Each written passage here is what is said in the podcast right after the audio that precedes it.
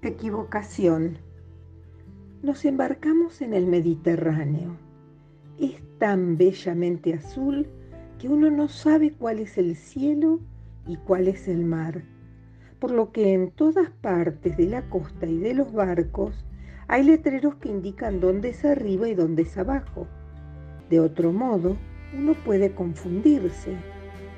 Para no ir más lejos el otro día, nos contó el capitán, un barco se equivocó y en lugar de seguir por el mar, emprendió por el cielo. Y como el cielo es infinito, no ha regresado aún y nadie sabe dónde está.